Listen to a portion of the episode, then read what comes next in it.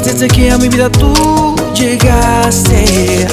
Como yo no adorarte, no soy el mismo de ayer. Has cavado tan adentro y con tu espíritu me transformaste. Como yo no adorarte, pues has cambiado tu mi ser y yo te daré mi vida, yo te daré alma, yo te daré mi mundo solamente a ti. Yo te daré mi vida, yo te daré mi alma, yo te daré mi corazón a ti, mi Dios.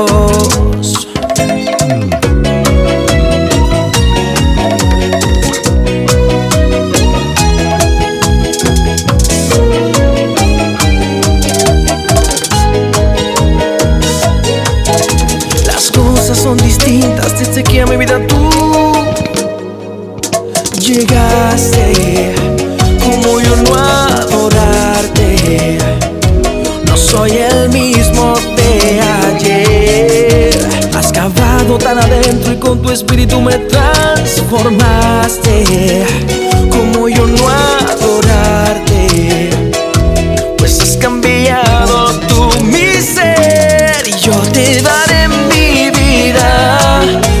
Yo te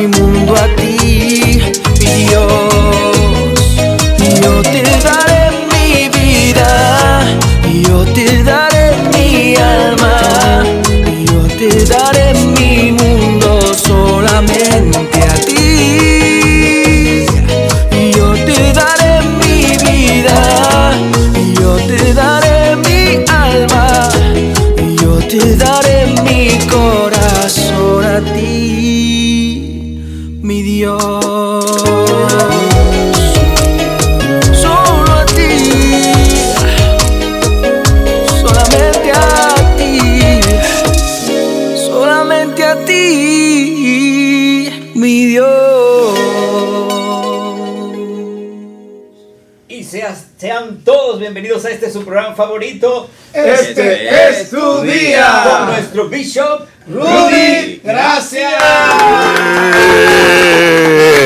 Bueno, que Dios les bendiga. Es un gran honor tenerles, a conectar con ustedes a través de este medio y obviamente poder comunicarles las muchas cosas que Dios está haciendo y la perspectiva cristiana a las que Él no está provocando. Entonces, este es un programa de mucha bendición y bueno, hoy vinimos un poquitito tarde simplemente porque allá afuera hay un diluvio. Yo literalmente comencé a ver animales de dos en dos caminando allí en la carretera. Yo no entiendo cómo puede ser posible que en la Florida, de tener un sol brillante, de repente... No se vea eh, No, no, no. al es frente, no, no, increíble. No, no, yo, yo con un paraguas, yo desmontándome del, del, del carro y como quiera me mojé. O sea que es eh, una lluvia impresionante. Pero eh, aquí estamos. Perfecto. Bueno, ya casi llegamos a las preguntas, así que eh, sigan enviando sus preguntas, que dentro de poco el Bishop va a empezar a responder todas sus preguntas eh, en vivo. Mientras tanto, pasamos a las tendencias que están en los medios de comunicación hasta ahora. Paso con desde Nicaragua, eh, nuestro corresponsal que nos enviaron. Eh, El comandante. José Madí, adelante con las tendencias. Bueno, pastor, tenemos las tendencias y eh, tenemos una de las tendencias que está revolucionando las redes ahorita y es el Ministerio de Educación Dominicano que ha aprobado la distribución de Biblia en las escuelas para su mayor lectura. ¿Qué opinas? Yo opino que donde quiera que el pueblo de Dios se activa, Amén. las tinieblas comienzan a ceder. La pena es que muchos cristianos no entienden que cuando nosotros callamos el enemigo grita fuerte. Entonces, ¿qué pasa? Por alguna razón, este tema eh, ha activado a muchos en el cuerpo de Cristo en República Dominicana y, a- y por eso está pasando esto. Donde quiera que nosotros batallamos, siempre ganamos. Amén. Pero no podemos quedarnos con los brazos cruzados y con la boca cerrada. Amén, amén. ¿Cuáles serían usted cree que sean las consecuencias positivas en cuanto a la sociedad de- en la República Dominicana de esta Instruye iniciativa? al niño en su camino y aunque fuere viejo no se apartará de él. La palabra que sembramos en los niños, en los jóvenes, va a perdurar por toda la eternidad. Quizás mucha gente no entiende el efecto que tiene la palabra de Dios en, en- en el corazón tierno de un niño. Pero los años venideros, si pudiéramos hacer un estudio fideligno de aquellos que fueron educados en los preceptos del Señor en su niñez y eh, eh, del su, de su trayectoria en el futuro, te puedo asegurar que hay un alto índice de gente moral, de gente exitosa, de gente saludable emocionalmente, porque la palabra permanece para siempre. Y, Amén. y yo no sé si tú te acuerdas una encuesta muy vieja, Bishop, que le hicieron a la hija de Billy Graham, cuando le dijeron por qué hay tanta violación en las escuelas, por qué hay tanto abuso, por qué hay tanto bu- bu- bu- bulimia, bulimia. Eh, bu- sí, bulimia. Exacto. Y ella dijo, eso es sencillo de responder. Cuando sacaron la Biblia de las escuelas, eventualmente quién tomó el control de las escuelas. Absolutamente. Es- Absolutamente. Eso es algo, eso es algo lógico de pensar. Absolutamente. Fíjate, Amén. tengo una, una nota aquí que el, dice el asesinato de, en la hoguera de William Tyndale. Oh. Por traducir la Biblia al inglés, lo dice, lo quemaron en la hoguera después de, de haberlo estrangulado. Y dice, a veces tomamos muy en poco la palabra de Dios, mientras otros murieron por ella. En este tiempo tenemos una generación que no lee ni conoce la historia del mejor libro del planeta. O sea, muchas veces ignoramos que esta Biblia que tenemos en las manos costó tanta sangre. Primero el autor, que nuestro Señor dio su vida por nosotros. Así que es un, aquellos eh, que fueron fieles en llevarla. Así mismo. Así que este es un tiempo maravilloso en la República Dominicana porque se hace oficial esto y Amén. es una gran bendición. Qué bueno. Bueno, pues eh, seguimos con el próximo segmento. Vamos a hablar un poquito acerca de la última eh, enseñanza que usted compartió con la audiencia que está en nuestro canal de YouTube es Bendiciones Irrevocables. Está sustentada en números eh, 23, del 16 al 24. Y a modo de introducción voy a leer una nota aquí que tomé del, del mensaje. Dice, la estrategia que usó el rey Balak al usar a alguien del mismo pueblo de Dios para dañarlos es la misma estrategia que usa el enemigo hoy levantando líderes contra líderes a fin de desacreditar y detener la iglesia de Cristo. Lo que el enemigo pasa por alto es que nadie puede maldecir lo que Dios ha bendecido. Así como Balaán no pudo maldecir al pueblo de Dios, la iglesia no podrá ser detenida por el hombre. Claro. Ese fue solamente el inicio de- de- de- del estudio. El estudio va a continuar el próximo miércoles, pero ah, vamos, vamos, a, destac- vamos a, a- a ahondar en ese punto. Lo cierto es que cualquier persona, cualquier ministro de Dios, cualquier llamado profeta de Dios que se dedica a mutilar el cuerpo de Cristo, como hay muchos que hoy en día lo hacen, es una persona que está literalmente siendo pagada por el mismo infierno. Algún tipo de recompensa le están dando porque era lo que Balak quería. Balak quería que el hombre que estaba supuesto a bendecir el pueblo lo maldijera, ¿verdad? Y, y- y debe quedar por asentado a aquellos que constantemente persiguen a los hombres de Dios. Este es un hereje, aquel es un falso profeta. Debe quedar por asentado que lo que Dios bendice, por más que ellos quieran maldecirlo, jamás será quitada esa bendición. Bishop, y otra cosa, lo mismo que dijiste, algún beneficio están buscando. Absolutamente. No, usualmente yo te voy a decir cuál es el mon- beneficio. Están monetizando Sí, la- en las redes sociales. Ese es uno, pero ¿qué pasa? Mira dónde está el asunto. Si yo, si yo me atreviera a criticar a Tiger Woods, se supone que la gente tuviera una presunción de que yo soy mejor que él. Y ese es- eso se llama elevarse a sí mismo por poner a otros abajo. Sí, hay una manera de tú levantarte y la manera bíblica es te voy a elevar a ti. Y mientras tú, como dice Pablo, ojalá y todos reinasen para que yo reinase con ustedes. Pablo levantaba a la gente para que levantando a la gente, la gente lo levantara a él. Y esa es la idea del, del reino de los Wow, cielos. qué bueno está Pero eso. ¿qué pasa? Esta gente escoge aplastar a otros por sus grandes complejos y su ambición desmedida de notoriedad. Aplastan a otros ministros para ellos brillar. Entonces la gente los aplaude y dice, uy, eso es un verdadero hombre de Dios. Mira cómo sin ningún temor desafía a los otros hombres de Dios. No, hombre, no. A que no se van y desafían a los, a los comunistas. A que no se van y desafían a la gente. Que, ¿Por qué no van y desafían a los Hell Angels o a las gangas o al talibán? Ellos desafían a los hombres de Dios porque ellos piensan que no va a haber ninguna repercusión negativa de ello. No sé si me están entendiendo. Amén.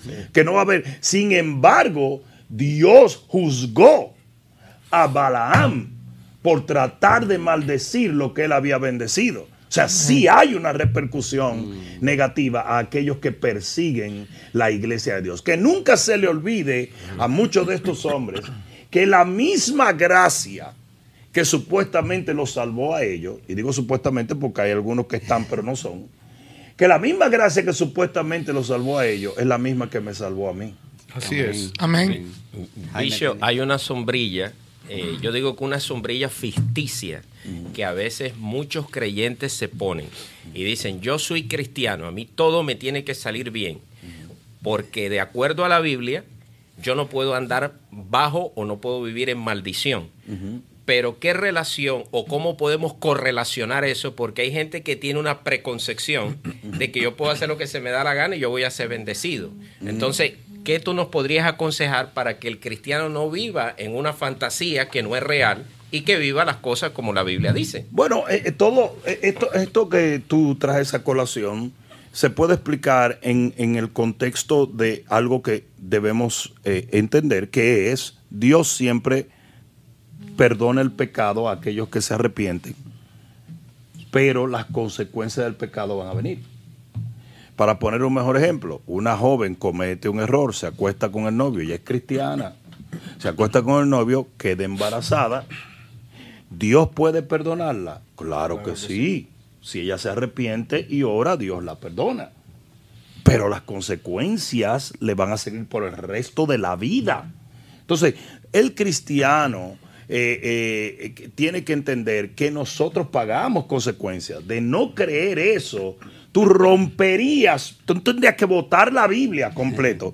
Porque nosotros estamos pagando por consecuencia hasta que Adán Adán, el primer hombre, cometió, todavía las consecuencias no están alcanzando a nosotros. O sea, no solamente nosotros y como individuos pagamos, porque Adán pagó por eso, pero hay una cola, tus hijos, los hijos de tus hijos. Todos ellos pagan por las consecuencias de tus errores. Así es. Hay una prédica que se llama cuando los eh, bueyes tropiezan. No sé si, Ujú. si, si les recuerdan. Sí, bien, Que tiene bastante que ver Sí, con, bien. con esto. Dani a veces recuerda, Dani a veces recuerda más títulos que yo porque él siempre hace la sinopsis de los mensajes. Y sí, cuando los bueyes tropiezan. Y está basada en cuando los bueyes traían, la- aquel carro traía el, el arca de Jehová puesto por los filisteos. Dice que los bueyes tropezaron y de repente vino un juicio, o no más bien cuando lo llevaba eh, David. eh, dice que parecía que iba a caerse la, el arca porque eh, los bueyes tropezaron y entonces cuando fue a ponerle la mano al sacerdote Murió. murió fulminado. Así es. Cuando nosotros los bueyes tropezamos, alguien se muere. Wow. Nosotros podemos estar llevando la gloria, pero no podemos tropezar con la gloria en nosotros. Qué tremendo. Definitivamente. tremendo. Otro Bishop, punto que usted... Pero déjame, eh, a ese punto que estaba el bicho hablando, fíjate que tan tremendo lo que eh, hizo Balaam, ¿verdad? Eh, seducido por Balac, eh, que el mismo Señor a las siete iglesias en, el Per- en Pérgamos le dice que hay, ahí habían personas que tenían, dice, la doctrina de Balaam. Oh, O sea, sí. y que enseñaban, porque al final Balaán, como no pudo maldecir al pueblo, lo que hizo fue querer contaminarlo. Y eso es lo que está pasando hoy día. Porque no nos pueden maldecir, pero sí se toman licencias y se toman cosas al punto tal que dice que enseñan a, a comer al- lo que son las cosas sacrificadas a los ídolos y a cometer fornicación. O sea, al final él le dio una estrategia a Balak y es trae tus mujeres y únelas a ellos. O sea, en cierta manera el mundo está tratando de seducir al pueblo de Dios. Y esa es la estrategia que están usando ahora esas personas que se están moviendo en el espíritu de Balaam. Sí, porque imaginémonos el vamos a tomar algo hipotético. Imaginémonos los hijos espirituales de ese gran profeta, porque sabe que era un gran profeta.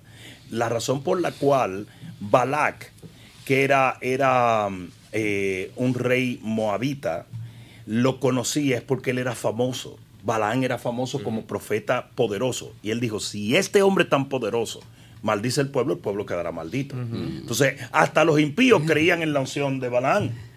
Pero imaginémonos un hijo espiritual de Balaam. Si Balaam hubiera tenido éxito en ello, Balaam hubiera que- eh, expresado a los profetas, está bien corromperse por ambición, está bien corromperse por presión. Entonces, ¿qué pasa? Esa es la doctrina de Balaam. Contaminar el llamado, contaminar el pueblo simplemente para un beneficio propio. Sería hablarle, como usted comentaba, decía que hay muchos predicadores hablando al pueblo lo que el pueblo quiere escuchar y no lo que Dios está mandando a decir. Se necesita valentía para eso. Absolutamente, absolutamente. Yo creo que hoy en día se va a definir muchísimo quiénes son los verdaderos hombres de Dios. Ya comenzó. Desde el momento en que comienza la pandemia hasta el día de hoy, ha habido una división total en el ministerio donde algunos hablan la narrativa eh, oficial del temor y otros siguen hablando la palabra de Dios.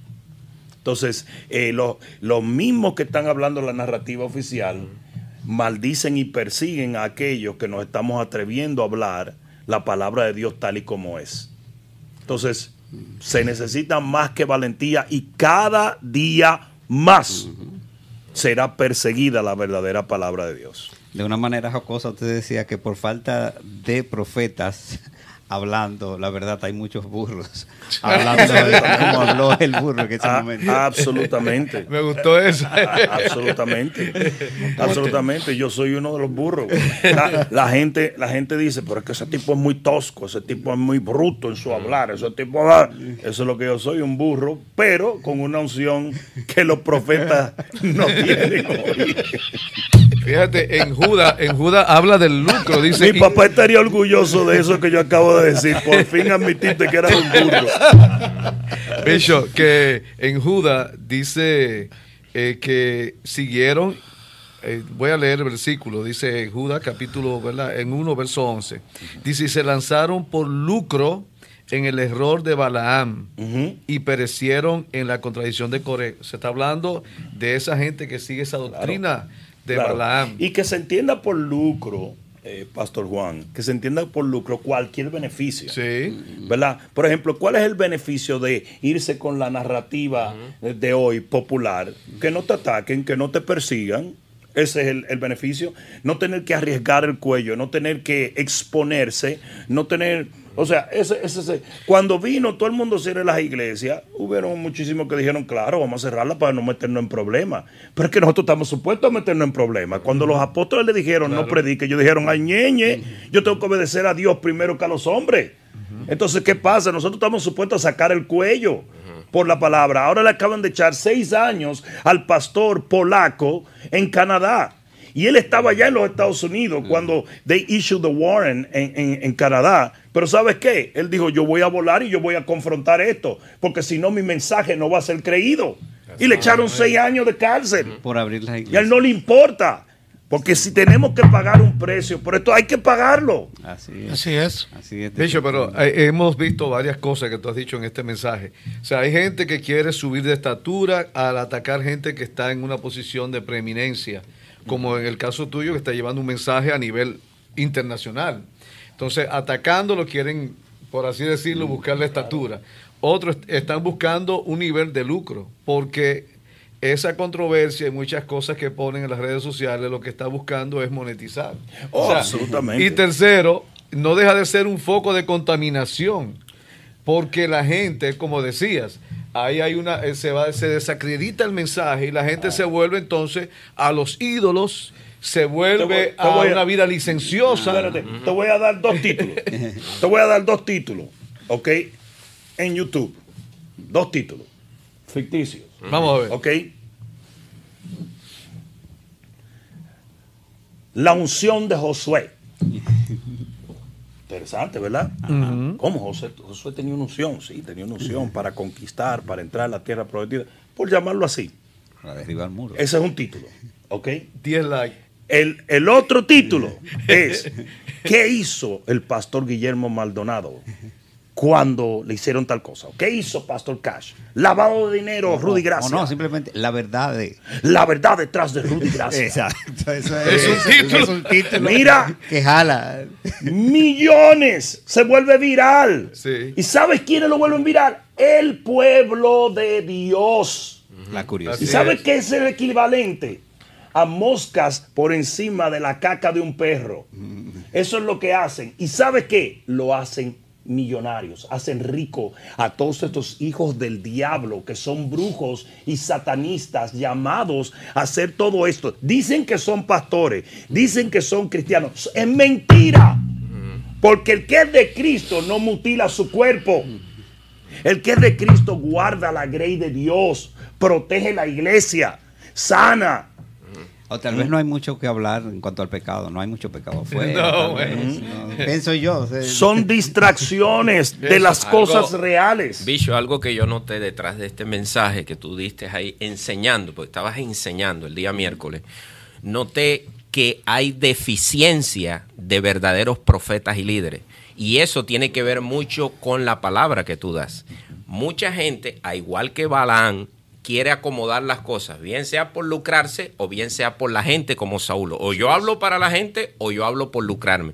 Pero esa palabra que tú diste y ese mensaje tuyo y la manera como tú expresas el liderazgo y lo que Dios te ha mandado a decir, tú lo dices exactamente como Dios te lo da, lo cual hoy en día es muy escaso. Mira, re- revisemos lo- el mensaje de los grandes revivalists, no sé cómo se dicen revivalists, Avivadores. que eran los avivadores. Los avivadores. Revisemos el mensaje de los grandes avivadores en la historia de la iglesia. Ninguno de esos mensajes era de prosperidad. No estoy en contra de la prosperidad, creo que se necesita prosperar para poder llevar a cabo la ve- la- la- el evangelio, pero no predico prosperidad. Soy próspero, pero no hay, que, no hay que predicar prosperidad, ¿verdad? Porque dice el Señor, si tú pones el reino de los cielos y su justicia primero, todo te es añadido. Y este ministerio nunca le ha faltado nada, lo hemos tenido todo en abundancia, simplemente porque eso es lo que hacemos, predicamos el Evangelio. Ahora, muy bien, cuando revisamos a todos los revivals, todos los avivadores, Avivamientos. se diga, ¿verdad? ¿Eh? Todos los avivamientos de la iglesia. Sí, pero Los los, provocadores. Los Ah, avivadores. los avivadores, los revivalists. Ya. Cuando revisamos el mensaje de ellos, no hay ni uno solo de alegría, de gozo.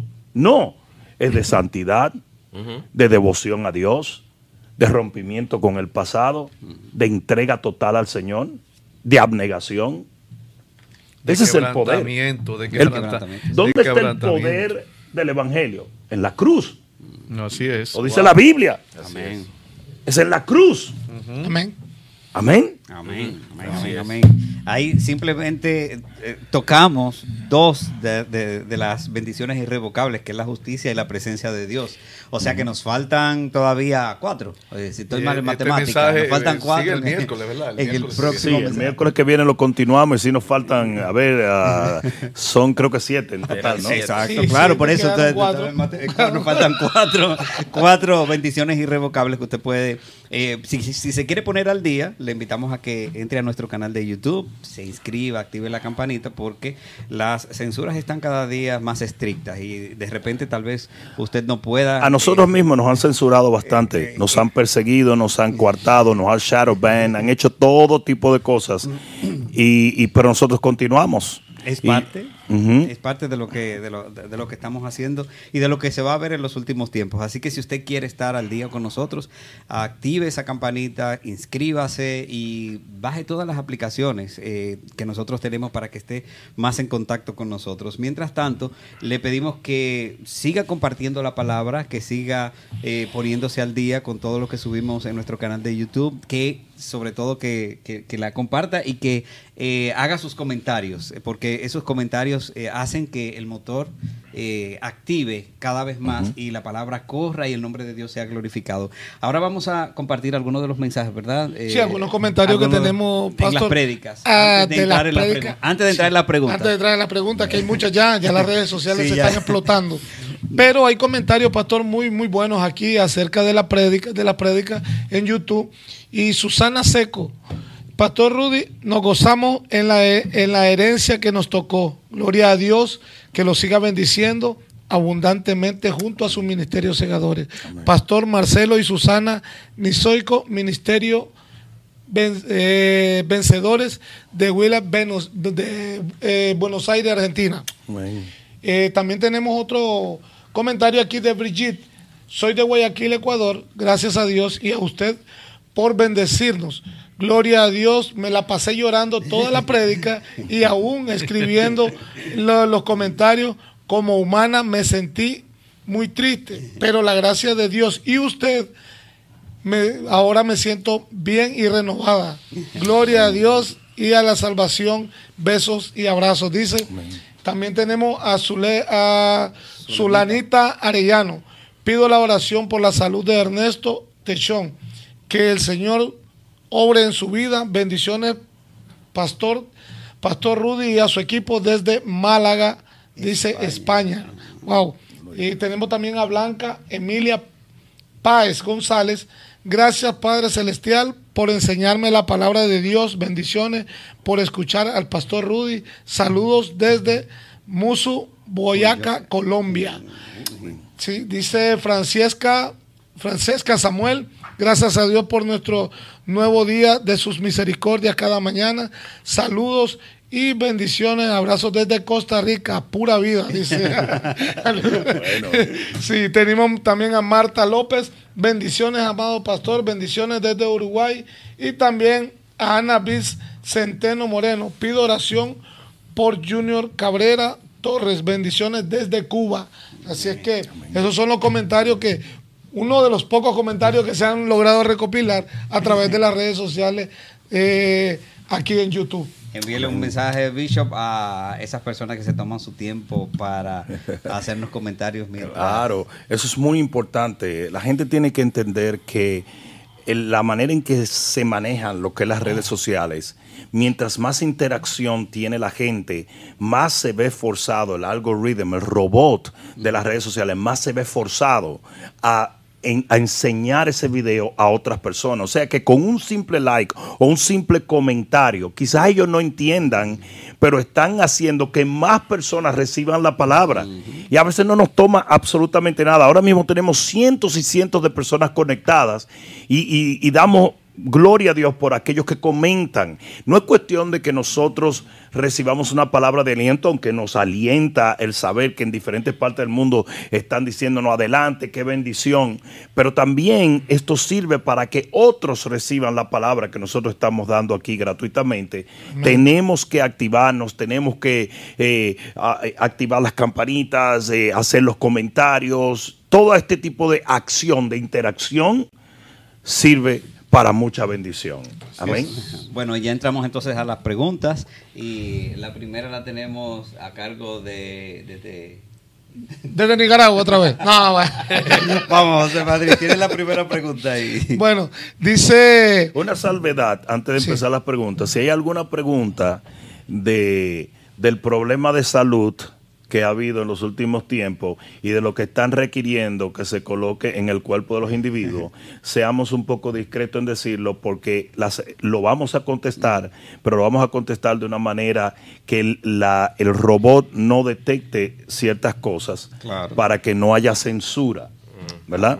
Y, Eh, ah, bueno, y también hay que decirle a la gente En que parábolas. se exacto, Vamos a que, se en parábolas. que se inscribe en los dos canales, Sí. Rudy Gracia y Segadores de Vida. Si no está uno, está el otro. Sí, absolutamente. absolutamente. señor en O parábolas. sea, sí, claro. Eh, Hay que omitir ciertas palabras porque son esas palabras las que activan la censura. ¿Ok? Entonces, tengamos cuidado cuando la usemos porque vamos a decir lo que tenemos que decir y vamos a literalmente a decirlo en un lugar que supuestamente nos prohíben. Eso es más divertido todavía. Dele con la pregunta. Bueno, vamos a la primera pregunta. Es de Isabel Flores. Y dice, bendiciones, lo escucho desde Colorado. Eh, dice que, sí, eh, Colorado Spring. Dice, ¿por qué en algunas Biblias se menciona el nombre de Jehová cuando se refiere a él? Lo nombran por Señor. Um, no entiendo mucho la pregunta, pero Jehová es Señor. Es Jehová es Elohim. Eh, eh, um, eh, simplemente es el nombre de Dios. O sea, los judíos evitan decir el nombre del Señor, lo que dicen Jehová. eh, Adón, Adonai, El Eterno. eh, el Eterno. O sea, eh, puede ser que se haya encontrado con, con la Torá o algo, con, con alguna Ah, versión.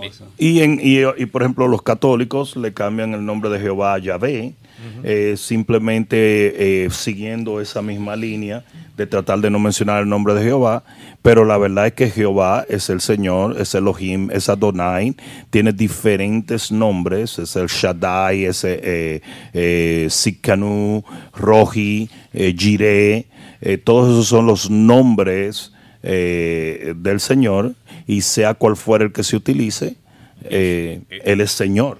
Y también podría ser la correlación de, como le llaman el ángel de Jehová, la teofanía del Dios que habría de venir, porque en algunos pasajes del Antiguo Testamento eh, se mezcla el ángel de Jehová con el nombre de Jehová, entonces quizás a lo mejor podría ahí. ser por ahí la, la pregunta. Es, es interesante que tú mencionas eso y, y- y le pregunta eh, Manoa, le pregunta al Señor, dime tu nombre.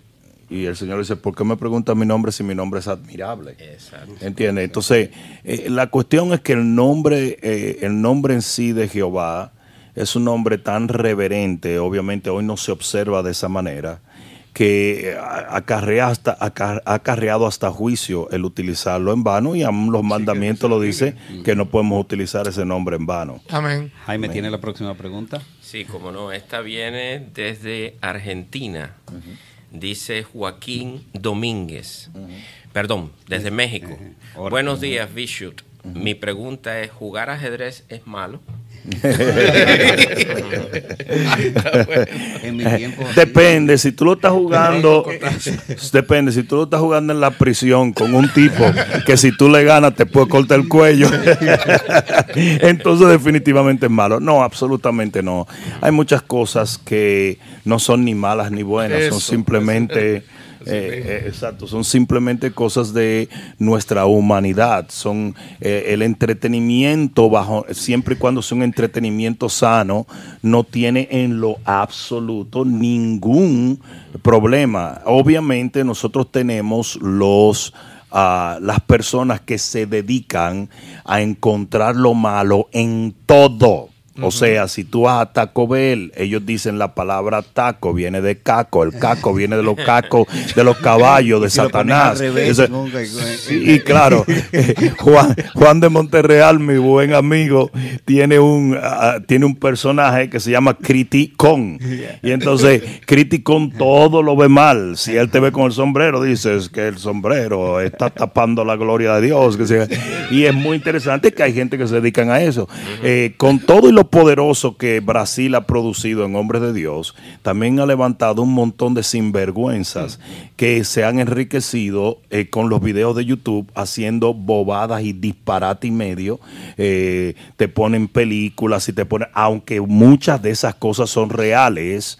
otras son exageraciones. El libro ah, Babilonia, Misterio, fue un, un libro muy interesante en los 80, pero luego ese libro dio a luz el libro, una segunda parte, que es lo que condena los símbolos de la Navidad. Luego de, esos, de ese desastre, de esa catástrofe, donde todos los cristianos comenzaron a decir la Navidad del diablo, viene un tercer libro donde el autor dice, todo eso fue un disparate. Yo exageré, yo me fui a un extremo. Si nosotros miramos la cosa así, no va a haber nada bueno en esta vida. ¿Eh? ¿Entiendes lo que le estoy diciendo?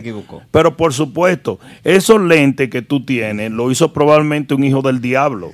Entonces tú no te vas a poner lentes, tú vas a andar chocándote con las paredes simplemente porque un hijo del diablo hizo eso. Cuando tú vas a un restaurante, es, es, es santo el que te prepara la comida. Tú no sabes si ese es el hijo del diablo, tú no sabes si ese es Satanás mismo preparándote la comida. Pero con la oración se santifica, así es todo.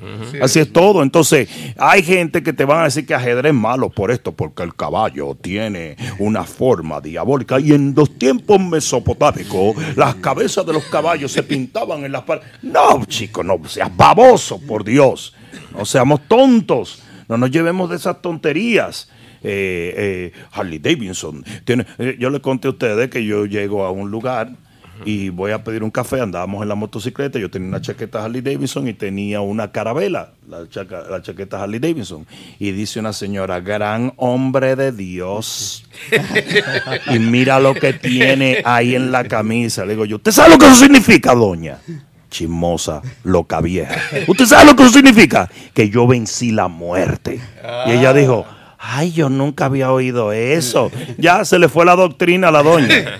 ¿Entiende? Entonces, eh, decía una salsa. eh, ¿Verdad? Y no podemos quitar la salsa porque dice Una que, salsa, una dice salsa, que Dios salsa, le habló a. Moisés de la salsa. Pero decía una salsa, todo es según el color del cristal con que se mira. Me gustó mucho que, Para dijiste que eso no es, es como el dinero, que no es ni bueno ni malo. Yeah. O sea, hay gente que puede apostar, inclusive jugando a piedra, papel y tijera, apostar dinero. O sea, cualquier juego tú le puedes dar un mal uso. Cualquier Mira. eh, juego de parcheo, cualquier cosa, apostando. La dinero. realidad es que nosotros no juzgamos las cosas como son, sino como somos. Así es. ¿Ok? Eh, para el inmundo, todo es inmundo. Wow. Para el limpio, Así es. todo es limpio. Amén. Amén. Pastor Amén, Juan tiene amén. la próxima pregunta. Eh, Tremendo. Que la gente está eh, eh, atacando por ahí, por Sí, este de una detrás de YouTube. la otra. eh. Eh, Edgar Soto desde YouTube nos dice, ¿cómo saber la diferencia entre nuestra mente o conciencia y la voz del Espíritu? Hablando del Espíritu Santo. Bueno, todo esto viene con la madurez, la madurez espiritual. Y la madurez espiritual viene por medio de la palabra y la devoción con Dios. Dice que los sentidos espirituales, para aquellos que han alcanzado la madurez, le permiten discernir una cosa de la otra. Mientras más en comunión con Dios y su palabra estamos, más nos vamos a dar cuenta cuál es la palabra de Dios y cuál eh, no, no es la palabra de Dios. Por ejemplo, si José sale allá afuera y me pega un grito y me dice, Bishop, yo de inmediato voy a saber, oye, pero ese es José que me está llamando.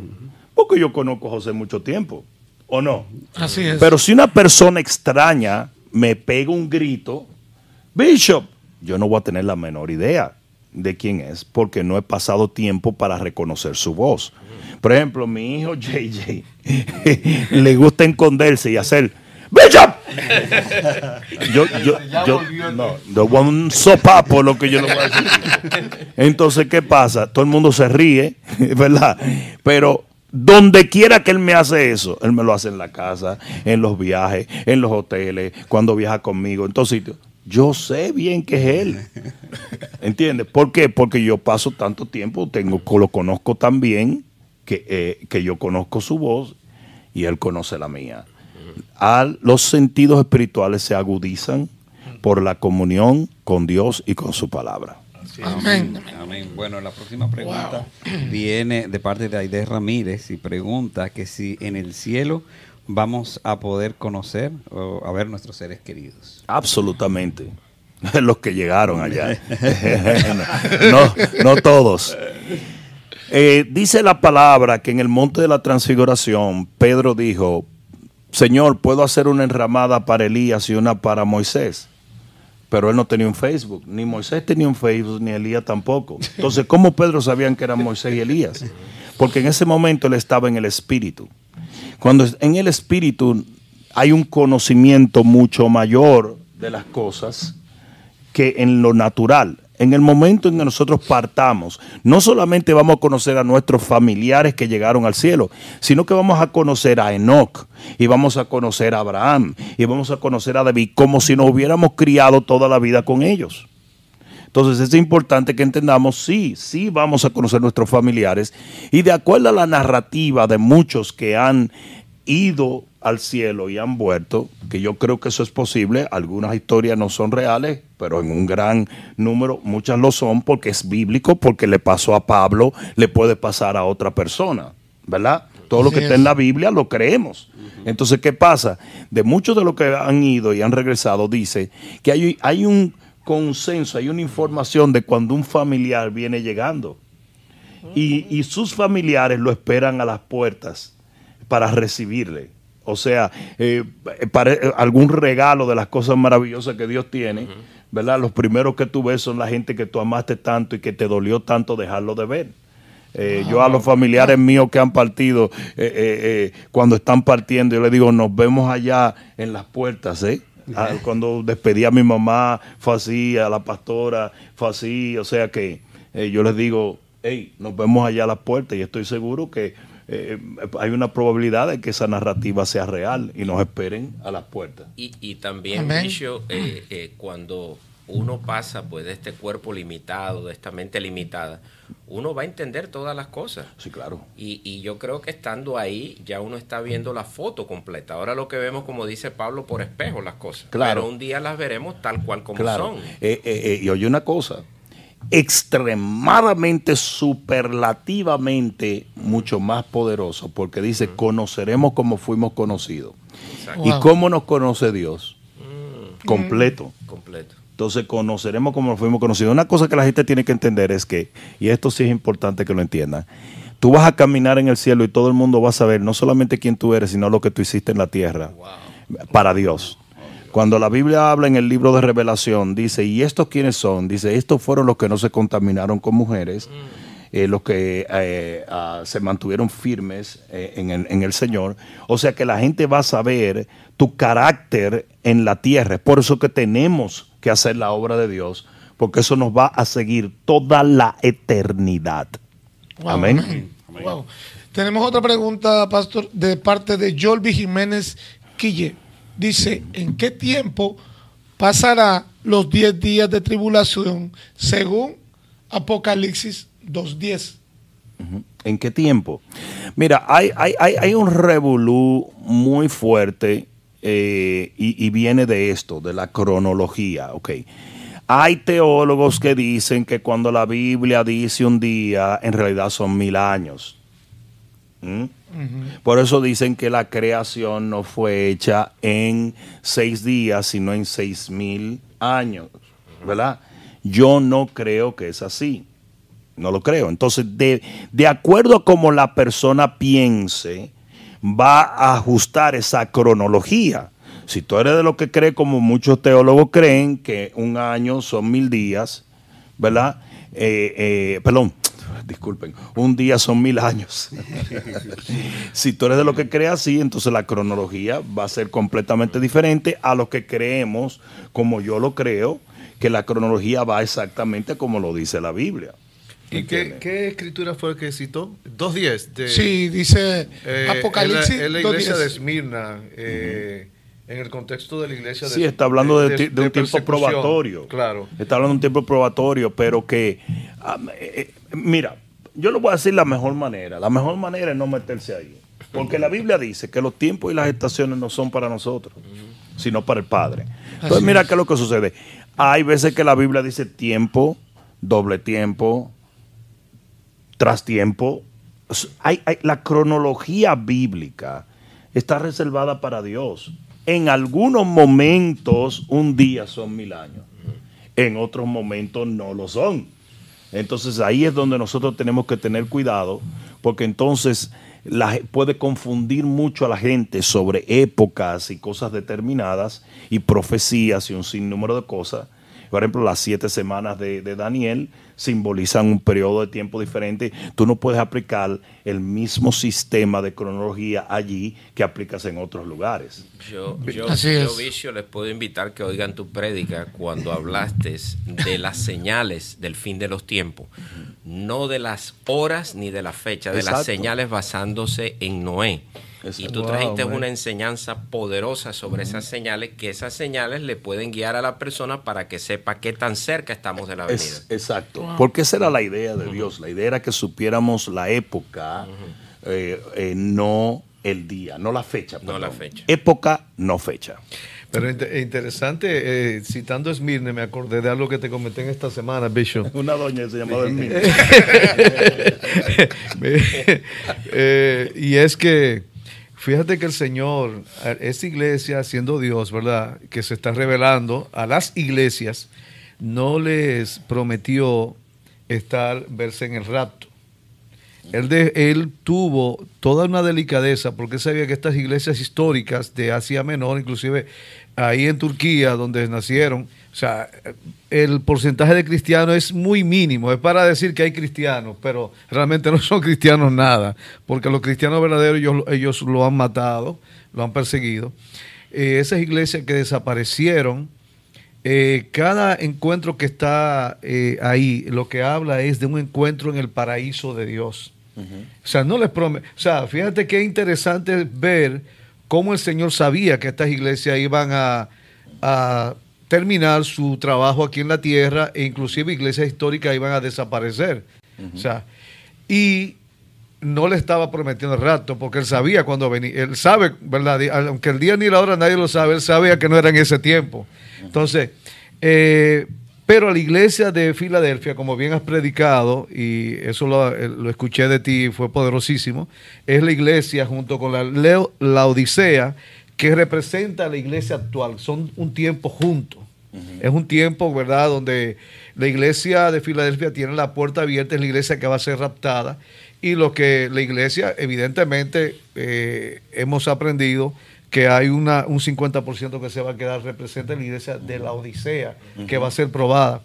Y esto, tibia. eh, sí, que por tibia, que eh, es ver cómo el Señor no les prometió el rapto. Sin embargo, nosotros sí tenemos hoy día, esa doctrina se hace tan eh, vertical para nosotros, porque esas dos iglesias finales sí representan el estado actual de la iglesia. A las demás no, él sabía que iban a desaparecer, no le iba a prometer algo Así que no iba, pero sí un encuentro con el paraíso, un encuentro en el lugar, ¿verdad? Eh, donde ellos iban a morir y van a llegar. Poderoso eso. Excelente. Bueno, Amén. Por aquí tengo otra pregunta de, Ja- de Jainer Díaz. Dice, Bishop, eh, me vinieron a visitar unos testigos de Jehová Anda, tuti. y me dieron un libro de los mormones y me dijeron... ¿Cómo? Espérate. Hay, hay una contrariedad. Sí, pero es lo que ella dice en la pregunta. Llegaron al frente de Dondo. Doña, eso no eran ni testigos ni mormones, eso eran unos asaltantes. Unos asaltantes. Me dieron un libro de de los mormones. Me dieron un libro de los mormones y me dijeron que lo leyera. Pero yo les dije que lo iba a leer. Pero cuando tuve, tuve una tuve discernimiento más grande acerca para que tenga un discernimiento más grande de la palabra de Dios, según le dijeron ellos. Termina diciendo, ¿qué opina acerca de los mormones? Ya, yo. So, eh, si vinieron en bicicleta eran mormones. Es- Exacto, caminando-. Y si vinieron caminando con un bulto muy bonito, Eran testigos. de Jehová. Y con corbata. Exacto. Ya, ya eso hay que aclararse.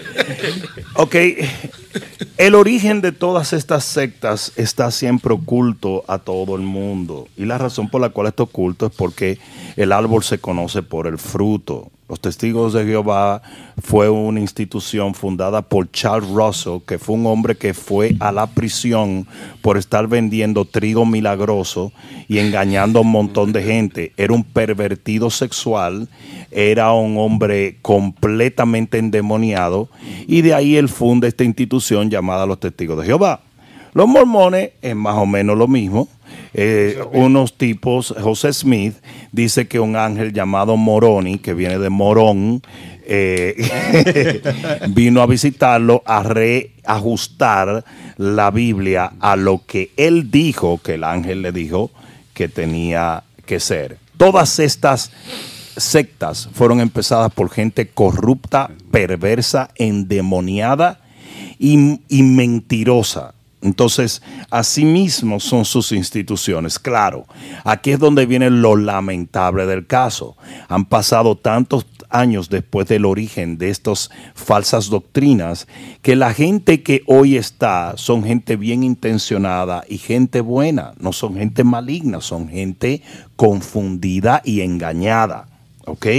Entonces, eh, a eso se debe a que cuando ellos vienen a hablar con, con, las personas, las personas se sienten muy mal porque son de la gente más maravillosa del mundo, son gente muy buena. Lo único que están camino al infierno y están a punto de llevarse una estela de personas de todo lo que crean y caigan en el error que ellos están. Ellos salieron de nosotros, pero no son de nosotros. Algo importante es que han permanecido haciendo eh, el trabajo como lo dice la Biblia, de dos en dos, eh, de puerta en puerta, sin que nadie claro, tenga. Claro, y la razón por la cual ellos son tan ávidos en hacer eso es porque ellos no, obviamente, no conocen la gracia de Dios. Ellos tienen que ganarse la eternidad, eh, ¿verdad? Porque esa fue la mentalidad que le instauraron todos estos sinvergüenza para poder manipularles y, y hacer que la institución crezca, ¿verdad? La Biblia dice claramente, y lo dijo el apóstol Pablo, dijo, si aún uno de nosotros o un ángel del cielo viniera a predicarle otro evangelio que no es este, anatema sea, o sea, maldito sea. El evangelio de Cristo Jesús está en la Biblia. Entonces tú no me puedes venir a vender nada. Otro libro. No me puedes venir a sumar el libro de Morón, ni el libro de los testigos de Rayovac, ni el libro de, de, Mary, Mary, Baker Eddy. Eh, nada de eso tiene relevancia porque la Biblia es una. Una sola palabra. Bicho, y esa es, la palabra. es una característica de las, de, las, de las sectas que siempre tienen un libro. Eh, o sea, tienen la Biblia y tienen otro libro para tú interpretar la Biblia. Exacto. Elena G. de White, por ejemplo, con los... Exacto, porque ellos tienen que enseñarte su punto de vista. Tú no, tú no puedes encontrarlo por ti solo, te lo tienen que enseñar, como la Iglesia Católica, por ejemplo. La Iglesia Católica se llama la Madre y Maestra porque ellos no quieren que tú leas la Biblia, ellos quieren que los curas te enseñen la Biblia. Cuando la Biblia misma dice que tú tienes que escudriñar la palabra para encontrar la verdad. Ahora, fíjate tú, wow. que la, de, de acuerdo a la palabra, la blasfemia que no tiene perdón y lo que la Biblia dice que no tiene perdón es negar la persona del Espíritu Santo. Uh -huh. Y cuando tú estás frente a estas sectas y tú le hablas del Espíritu Santo es como Sale hablarle del diablo. Ah, sí, sí, rapidito eso, se espantan. Eso es un rechazo total. Es como, como yo he tenido ocasiones donde, donde brujos, eh, eh, la, la, en, por ejemplo, en República Dominicana, lo primero que un brujo le pregunta a una persona es, ¿tú eres evangélico? Porque si tú le llegas a decir que tú eres evangélico, te dijo, no te puedo atender. Sí, porque se, aquí va a haber un electroshock. ¿Tú entiendes? Eh, y el Espíritu Santo sí. es verdaderamente el choque sí. de ellos. La próxima pregunta. O sea, cuando tú estás discutiendo con un testigo de rayo, rayo back, entonces ya tú quieres terminar la conversación, tú le dices, mira, vamos a orar y vamos, vamos a pedirle, orar juntos. Vamos a orar juntos y vamos a pedirle que Se el Espíritu Santo venga y nos yo ilumine. Y nos, dice, yo vengo tú, la cierra, semana. tú cierras los ojos y cuando lo abres, están todos, todos se fueron. Todos se fueron. mi suegro. Vamos a orar juntos antes de que sí. usted me hable. Santo, entonces santo. Y ellos hacen, ¡ay! Y sin, sin, embargo, la Biblia dice: los verdaderos testigos en, en Hechos 1.8 son los que reciben el Espíritu Santo. Fíjate qué, qué contrariedad, ¿eh? eh no orar testigos verdaderos. sí, esos son los verdaderos testigos. No de rayo va. entonces me toca a mí, Dios mío, ¿dónde claro, se metió? Sí, ahí, tiene, ahí, tiene, una pregunta que viene de Pablito Mauret. Ah, bueno. Eh, pues eh, bueno, sí, aquí tengo. Dice, esta es de YouTube también. Eh, dice Pablito Mauret. ¿hay diferencia entre el que cae en pecado y el que practica el pecado? Sí, sí. La Biblia dice que los que no son de Cristo, lo dije primera de Juan, no practica el pecado. Pero no quiere decir que no peca, porque el mismo libro de, de Juan habla de que si pecamos tenemos un abogado para Así con el. Padre. Entonces, sí, el practicar el pecado es lo que se llama la iniquidad. Quiere decir, cuando tú persistes en un pecado tanto que se convierte hasta en una herencia, tú se lo pasas a tus hijos. Entonces, ¿qué pasa? Esa es la práctica del pecado. La Biblia advierte claramente que eso es pecar voluntariamente y que cuando la gente ya hizo la decisión de seguir pecando voluntariamente, ya no queda más sacrificio por ello, porque ellos decidieron hacerlo así. Ahora es diferente al que peca, porque el que peca y se arrepiente tiene un abogado para con el Padre. ¿Estamos claros? El mismo primera de Juan también lo, Exacto. Entonces, Tremendo, ¿eh? vamos, vamos a poner, hay una Claro. diferencia entre, Qué bueno. Hay una diferencia entre que Pastor Juan sa- eh, salga corriendo porque está lloviendo a que él practique el atletismo. Son dos cosas diferentes. Eh, eh, una persona que va a practicar atletismo, va a correr, va a comer diferente, va cada día a ponerse en meta, va a buscar un coach, va a hacer esto, se va a comprar tenis, todo eso. O sea, es un aparato que va a continuar haciendo todos los días.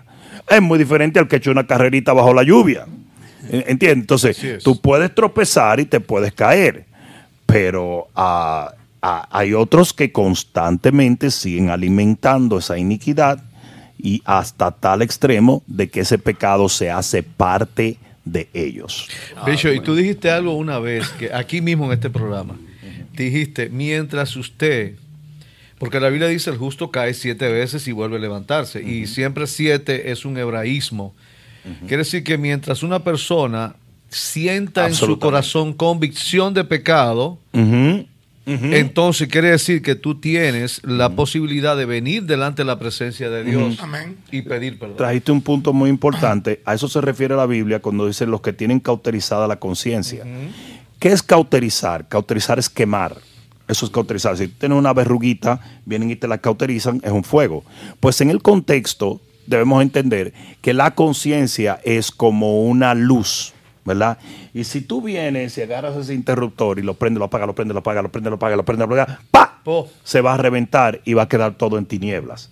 Y eso es lo que pasa. Si usted peca contra su conciencia todo el tiempo, todo el tiempo, todo el tiempo, todo no, no, yo sigo pecando, eh, llega un momento que la conciencia se cauteriza. Y allí está lo que dice el pastor Juan, que cuando ya usted no siente esa convicción, usted está en un grave peligro de morir en ese pecado y de no encontrar gracia. Bishop, me están escribiendo desde Monterrey ahora mismo que te Oh, están escuchando en vivo. Eh, mi gente Oh. linda, El Dios les El bendiga. pastor, eh, el apóstol, el pastor Adán Guerrero y parte de los pastores. Oh. Les gustaría, a lo mejor quizás lo puedas hacer al final, orar por ellos, darles un saludito. Absolutamente, Ok, absolutamente. Y recordarles pues que estamos ready to go. Estamos preparados en la Eh. expectativa de que algo glorioso va a suceder en el estado de Nuevo León, en Monterrey. Vamos a creer de todo corazón que algo ah, glorioso se desata. Amén. eh, ¿verdad? Así será. Y que queda permanente en la evolución de este tiempo final de la asignación que Dios nos ha dado. Eh, creo que México es demasiado importante para el mundo y, y creo de todo corazón que el Señor nos envía con un propósito muy definido de que un proceso glorioso se inicie y perdure hasta el día en que el Señor venga por su pueblo. Amén. Perfecto. La próxima pregunta viene de Mari Leighton de YouTube y pregunta que si a un hijo de Dios le puede tocar la brujería. ¿La qué? La brujería. Eh, yo le voy a recomendar a esa persona que vea nuestro mensaje el próximo miércoles, porque ese punto lo vamos a tocar. Eh, mientras tanto, te puedo decir absolutamente no, siempre y cuando entiendas tu autoridad en Cristo. Ok, la fe es un escudo. Si usted no tiene fe, ¿qué pasa? No. Usted no tiene No tiene escudo, no tiene protección. ¿Estamos entendiendo? Entonces, ¿qué pasa? ¿Por qué hay personas que son dañadas por el enemigo? Porque no tienen la fe para ser protegidos por el Señor. La Biblia dice, el ángel de Jehová acampa alrededor de los que Le temen. Ah, entonces no acampa alrededor de todos, sino alrededor de los que le temen. Y los Y defiende. para temer usted tiene que creer. Así es. Todo, yo puse esta mañana, me- yo creo que esta mañana puse en las redes sociales, eh, no sé si tienen el quote, pero, pero busquen, busquen lo que puse en las redes sociales esta mañana.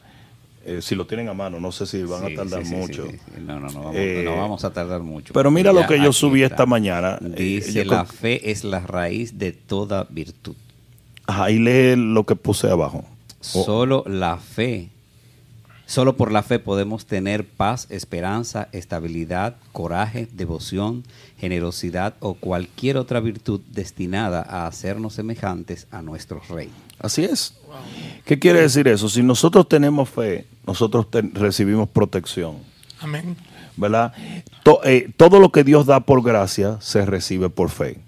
Y la protección de Dios es uno de esos de esas bendiciones. Y el miércoles que viene vamos a hablar, ¿por qué? Porque dice allí mismo, en la palabra que estamos estudiando, dice, contra Israel no hay agüero y contra Judá no hay adivinación. Algo así, quizás tergiversé los dos, los dos eh, pueblos, pero por ahí va. Eh, contra Israel no hay adivinación y contra Judá no hay agüero, algo así. Pero la cosa es que no hay ni adivinación ni agüero contra el pueblo de Dios. Pero ¿por qué lo está proclamando el profeta? Para que el pueblo lo crea. Porque está en la palabra para que nosotros lo creamos. Amén. Amén. Pues si usted necesita fe, eh, escuche la palabra, porque la fe viene por el oír. Amén. y, por el oír la palabra de Dios. O sea que el, el miércoles que viene tiene una respuesta más amplia. Eh, Y sí, sí, porque, señor Jaime tiene. porque eh, Villar Bishop trató ese punto en el mensaje y fue, dice, nadie te puede mal, si Dios te bendijo, nadie, te, puede maldecir. Ahora, si tú no lo crees, tú te estás quitando el escudo. Exacto. O sea, Esto es tremendo y toda la, lo que es la armadura de Dios, ¿verdad?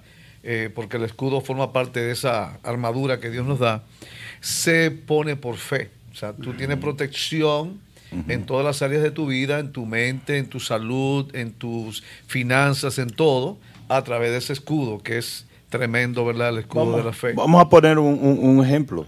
Eh, tú vivías en un lugar que se llamaba Little Egypt.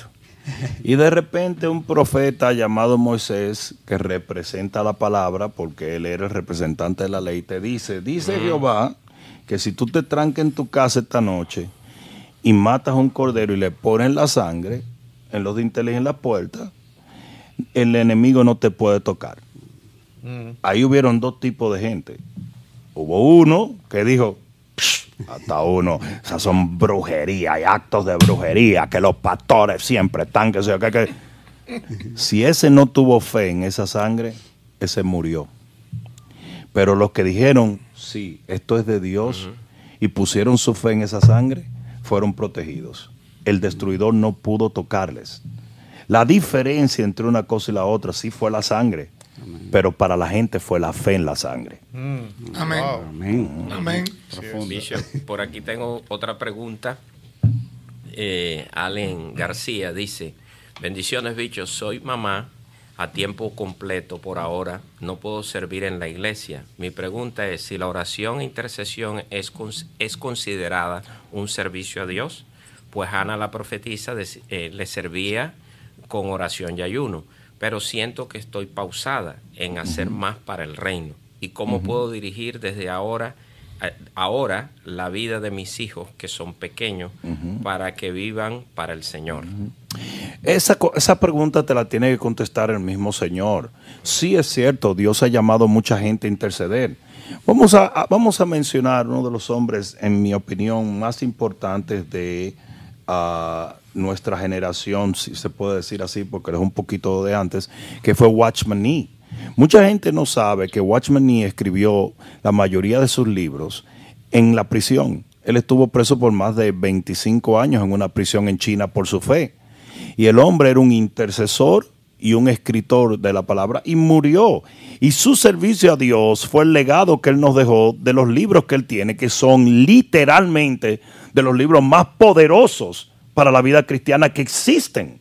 Entonces, ¿qué pasa?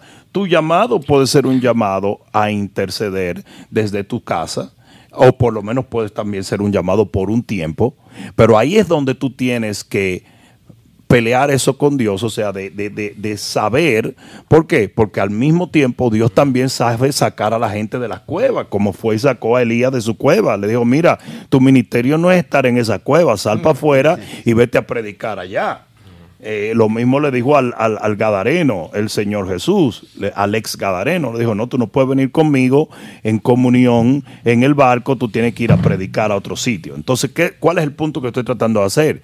Sí existen ministerios que son internos de intercesión, gente que Dios llama a interceder y aclamar, eh, y otros son más externos, la predicación y todo eso.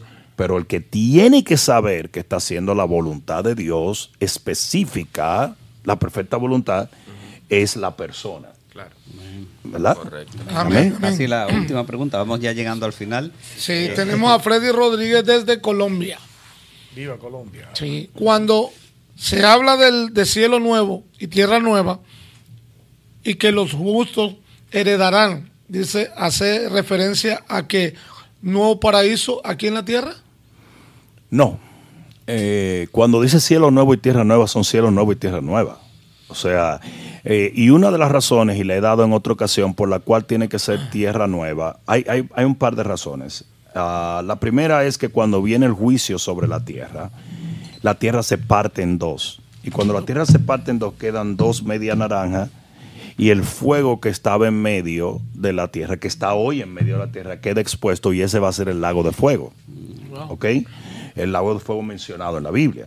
Esa es una. La otra, y la razón por la cual Dios tiene que traer una tierra nueva, es porque dice que el trono de Jehová estará, y la, gran, y la nueva Jerusalén estará en esa tierra y el Señor va a tener su trono allí. Esta tierra no puede aguantar el trono de Dios porque el mismo universo no puede contenerlo. Entonces, ¿de qué está hablando? De que el Señor va a crear otra dimensión para poder habitar en medio de nosotros. ¿Estamos claros en eso? Amén. Entonces, eh, esos son términos muy, muy, muy, muy, muy superlativos. Son cosas que nos es difícil comprender, pero sí podemos entender que eh, eh, más o menos la dirección en la cual van las cosas. Entonces sí tiene que haber un cielo nuevo, completamente nuevo, porque es una dimensión donde Dios reinará en medio de nosotros tal y como Él se ha propuesto hacer desde el principio de los tiempos. Las dimensiones de la ciudad de Jerusalén, de la nueva Jerusalén que va a descender, hicieran que este planeta se rompiera porque es demasiado grande. Es más grande que la dimensión del planeta. Entonces no puede descender del cielo una nueva Jerusalén en un planetita así. Tiene que crearse una nueva dimensión. Amén. Y, también ah, eh, sería bueno hacerle la separación de quizás el milenio porque ese tiempo milenial, para los que se quedan después del juicio, sí quizás van a estar aquí un tiempo. Que esa es la, la, parte que quizás podrían ellos entender. Claro. Ah, también ah, eh, piensa en la gran cantidad de seres. Y cuando digo seres, digo seres porque no solamente va a haber humanos. Ay, ay, ay, ay, va a decir que va a haber alien. No, no. Pero la Biblia habla de ciertos seres como que están delante del trono de Jehová, que le alaban, hay ángeles, hay todo tipo de cosas. La gran cantidad y la gran magnitud que estarán alrededor del trono y alrededor va a ser impresionante. Entonces se necesita una dimensión mayor. Eh, yo, yo, escuché una vez a un, a un maestro judío haciendo entender las verdaderas dimensiones de la Nueva Jerusalén eh, que no es, eh, eh, el, no es exactamente lo que se ve allí. Él se va al original hebreo, ¿verdad? Y dice verdaderamente cuáles son las medidas de acuerdo a la nomenclatura hebrea. Y es una cuestión que hace ver los planetas una locura de pequeño. Entonces se necesita una nueva dimensión. Bueno, Así es, Bishop. Bueno, Y no, que no se desespere porque vamos a vivir nada más que mil años aquí en la tierra. Vamos, a vivir, vamos a vivir mil años primero y vamos a disfrutarlo. que viene, Tú sabes que yo siempre le digo a los hermanos, hermanos, no se desesperen, si usted no le da tiempo a ir a un resort, nosotros vamos a reinar mil años con Cristo. ¿Viste Eso- lo que yo, viste lo que yo puse ayer en las redes sociales? Puse a los hijos del diablo que nos, siempre nos acusan y nos persiguen, se molestan con nuestra luz, que no se desesperen que ya nos vamos y lo vamos a dejar sumido en las tinieblas que tanto ustedes aman.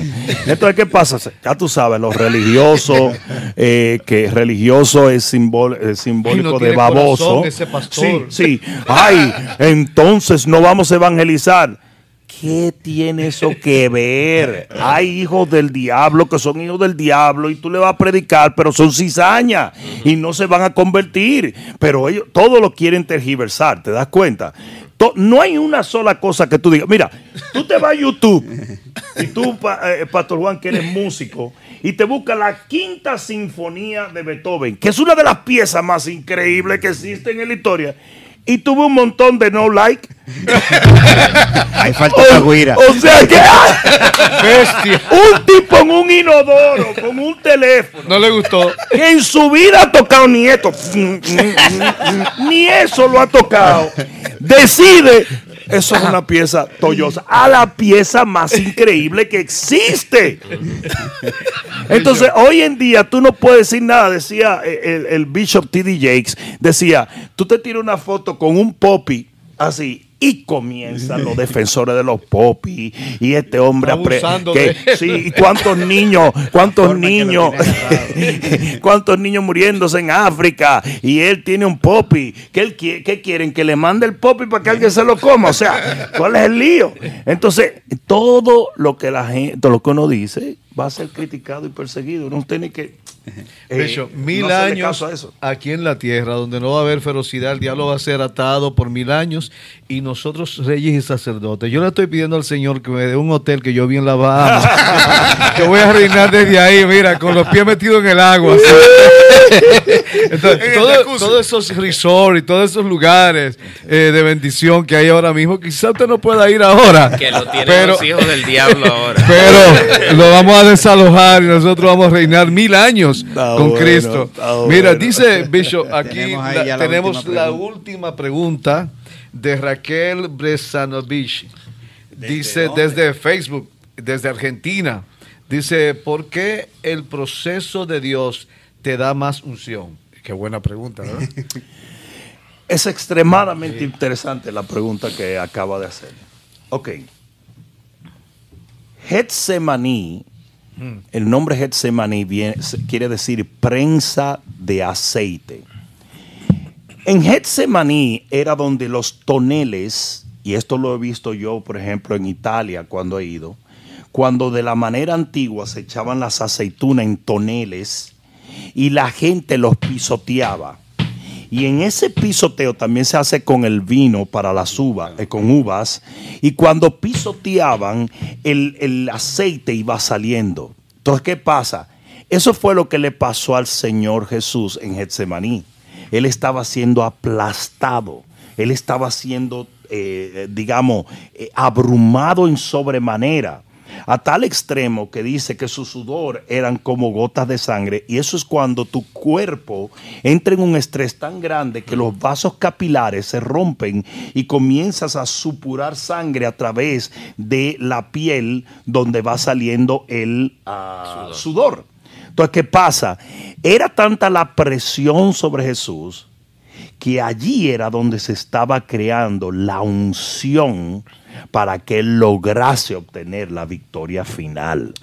Y entonces si aplicamos esto, nuestros Getsemaníes nos dan una clase de unción que no nos los da la alegría y el gozo. ¿Estamos entendiendo? ¿Por qué decía Salomón es mejor ir a la casa de luto que ir a la casa de fiesta? Porque a veces la tristeza, la presión y el dolor pueden enseñarte más y moldear más tu carácter que lo que 100 años de alegría pudieran hacer en tu vida. Sí es cierto que los procesos divinos No es que todo sufrimiento produce bendición, pero los procesos divinos donde Dios está quebrantando quienes éramos para llevarnos a ser quienes somos, y eso es Getsemaní, que no se haga mi voluntad sino la tuya, que no se haga lo que yo quiero sino lo que tú quieres. Ahí entra la ley de Juan el Bautista cuando dice claramente, dices, es necesario que yo mengue para que él crezca. Entonces esos procesos divinos que van minimizando quienes hemos sido para llevarnos a ser quienes somos, esos procesos producen una mayor unción. Bishop, y qué Wow. cierto es que cada persona tiene su propio hexemaní, o sea, tu carrera no es la mía, ni tu experiencia para crecer no es la mía. Absolutamente. Es por eso que Pablo decía, por la conciencia de otros no me juzguen a mí. Eh, eh, no sé si me están entendiendo. Porque tu experiencia es diferente a la mía y Dios te atraviesa por cosas y te permite cosas a ti que no me las permite a mí y viceversa. Entonces nosotros no podemos constantemente, por eso dice la Biblia que no nos comparemos los unos con los otros, porque siempre que hacemos esto lo hacemos con falta de sabiduría. Nosotros tenemos que tener cuidado porque cada cual tiene sus manías, cada cual tiene sus bendiciones, cada cual tiene un sinnúmero de cosas porque Dios trata con nosotros de maneras diferentes. Bueno, Wow, no queda más que dar las gracias a la audiencia por las interesantes preguntas que nos han enviado. Nos han dado un contenido exquisito, muy bueno. Y, y- y yo quisiera, eh, si, si me permiten, eh, mentira, no estoy pidiendo permiso. Pero yo quisiera, si me permiten, agregar a algo que me extraña que no lo han preguntado y lo voy a hablar en parábolas, pero creo que es necesario decirlo. Ya en Inglaterra, en, los las universidades, se está proponiendo que los estudiantes se pongan una banda de color en la muñeca para saber quiénes han recibido la cuestión en el brazo y quiénes no. Esto es lo que el enemigo ha perseguido desde el principio con todo esto. La gente constantemente me preguntan que si ponerse eso en el brazo está malo o no. Yo le digo, no tiene nada que ver. Nosotros creemos en eso, porque desde pequeño nos lo han puesto y eso es un proceso médico aceptable. No hay nada en la Biblia que lo contradiga, pero es lo que está detrás de eso. Porque mira ahora cómo funciona. La gran mayoría de la gente que tiene algún tipo de moralidad y no quiere ponerse ese asunto son cristianos. Ahora ya va a haber una marca de quiénes son y quiénes no son. Dentro de poco tiempo se va a llevar la mentira global de que son los cristianos los que se oponen al sistema que está protegiendo a los demás ciudadanos, volteando la población del mundo contra ellos. Así es. Porque ahora tú eres mi enemigo y tú eres mi amenaza y tú quieres matar a mi abuelito. ¿Estamos claros? Visiblemente esto se va a hacer ahora por cosas como eh, a pasaportes o, o con un eh, bracelet y después se va a decir no, porque están falsificando mucho las gomitas. Ahora lo que queremos es una marca permanente. Esta puede ser probablemente la manera en que aquella marca del cual nos habla la Biblia va a llegar. Porque es que este, esto que está pasando es tan polarizante a nivel mundial? Porque nos está hablando de algo que nosotros, los que conocemos la palabra, sabemos que un día va a acontecer. No es lo médico. No estamos en contra de ello. Es lo que está detrás. ¿Ok? Amén. Solamente quería dejar eso como salvedad. Hemos sido sancionados por decir la verdad de esta manera. No obstante, yo creo que es importante que el pueblo de Dios entienda cuál es la disyuntiva cristiana con respecto a esto. No es la medicina en sí, sino la manipulación que hay detrás de esto. Amén, Por amén. el momento ha sido todo. Nos vemos en una próxima entrega de su programa favorito. Este Este es tu día. Hasta la próxima.